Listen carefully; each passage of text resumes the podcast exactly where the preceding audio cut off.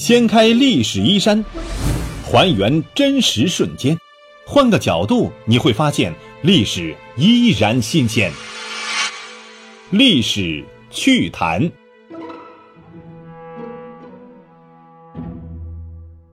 亲爱的朋友们，大家好，欢迎收听由喜马拉雅独家首播的《历史趣谈》，我是龙墨。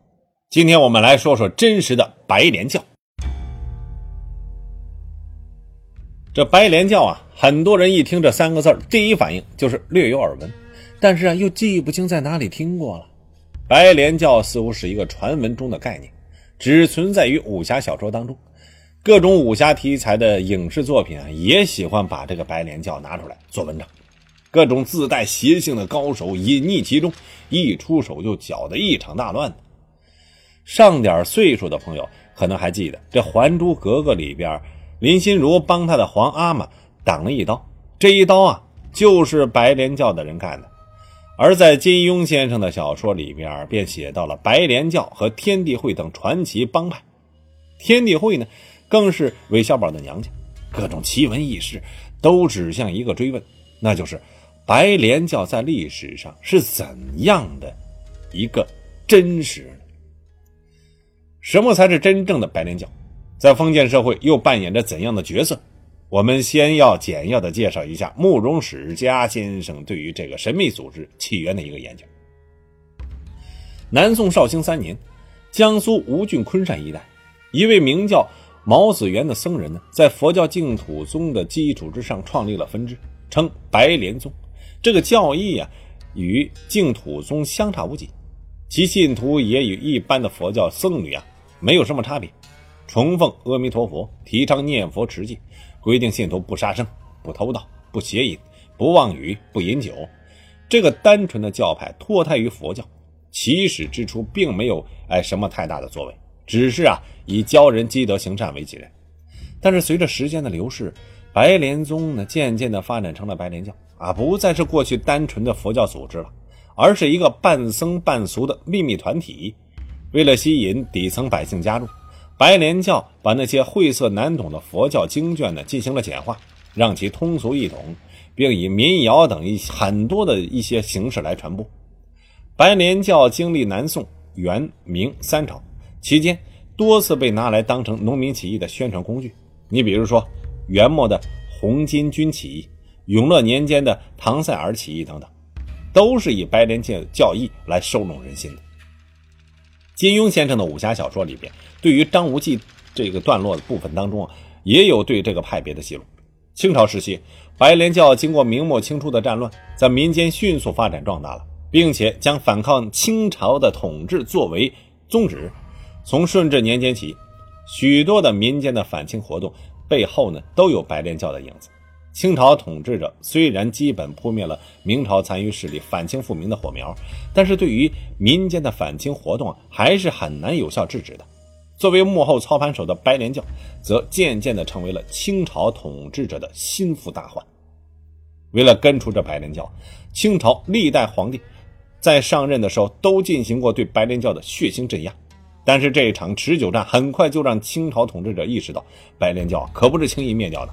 因为它藏匿于百姓之中，你根本就捕捉不到它的踪迹。再者说了，白莲教的教义历经几百年的传承，在川楚一带几乎是妇孺皆知。清朝政府可以一次次在民间将白莲教的经书上缴上来，但是呢，却没有办法将百姓心中的白莲教拔除。白莲教早已经是根深蒂固了。白莲教与清朝死磕了一百多年。康乾盛世的时候，老百姓能够吃饱穿暖，也不会选择去跟白莲教闹事但是闹事动静小了，不代表他就不闹了呀。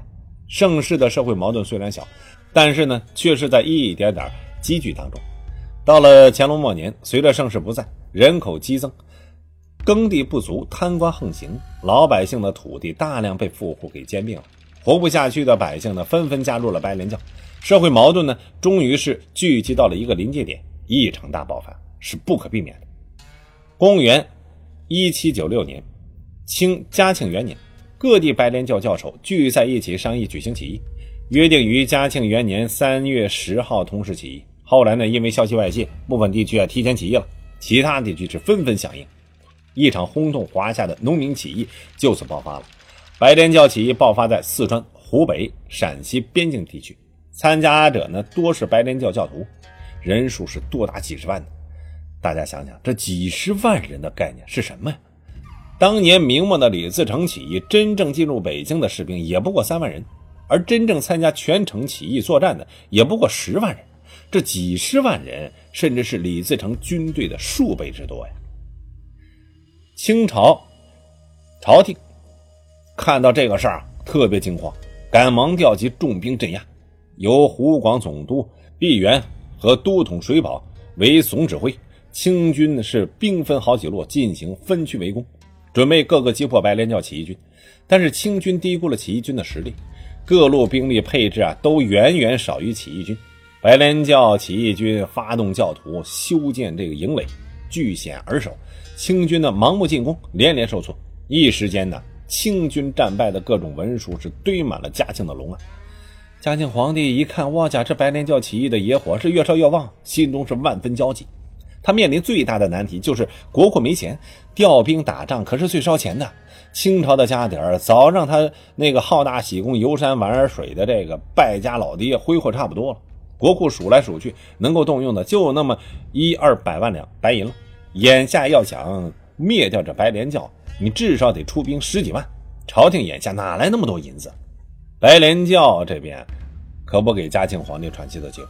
起义烽火很快就烧到了河南、甘肃一些地方，大有夺清朝天下的势头。清廷呢，开始不惜一切代价，几乎把大半的国力都用在了扑灭白莲教起义上。朝廷先后从全国十六个省调兵，与白莲教起义军的大小战斗了上千场。起义军在宗教思想武装下呢，爆发出的战斗力，让久不闻刀兵的这个清军呢，是吃尽了苦头，大量清军被歼灭了。这场大起义持续了九年，一直到嘉庆九年九月，最后一位白莲教义军首领苟文润被叛徒杀害了。历时九年的白莲教大起义啊，这才告结束。而白莲教的失败呢，也是被清军各个击破的原因。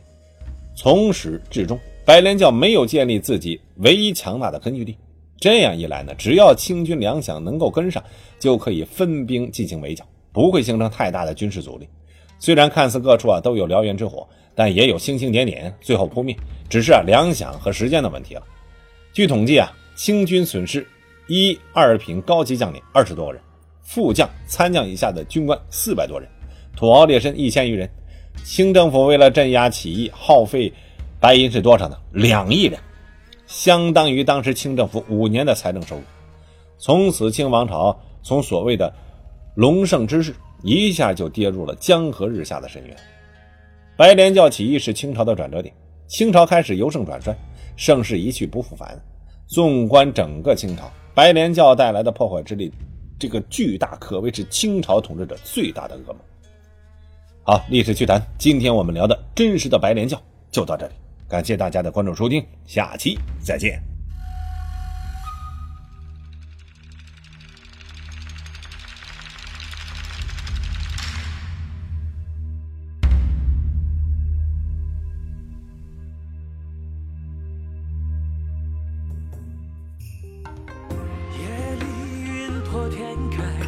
瞬间鬼魅汹涌，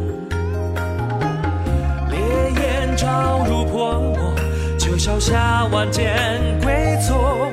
剑如云，不如潮，剑起寂寞星红。策马肆意而行，催凉中绝尘。愿你星辰长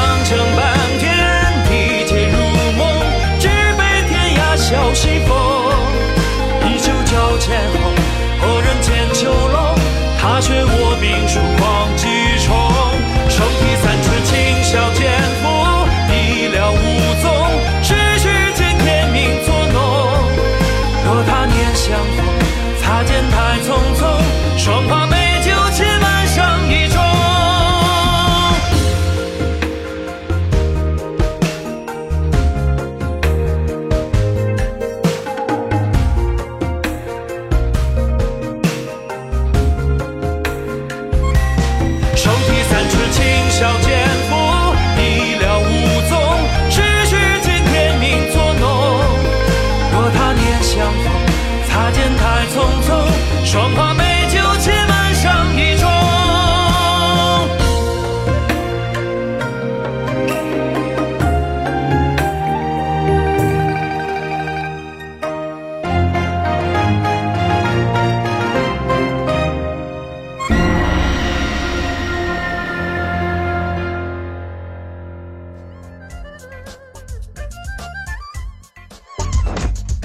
掀开历史衣衫，还原真实瞬间，换个角度你会发现历史依然新鲜。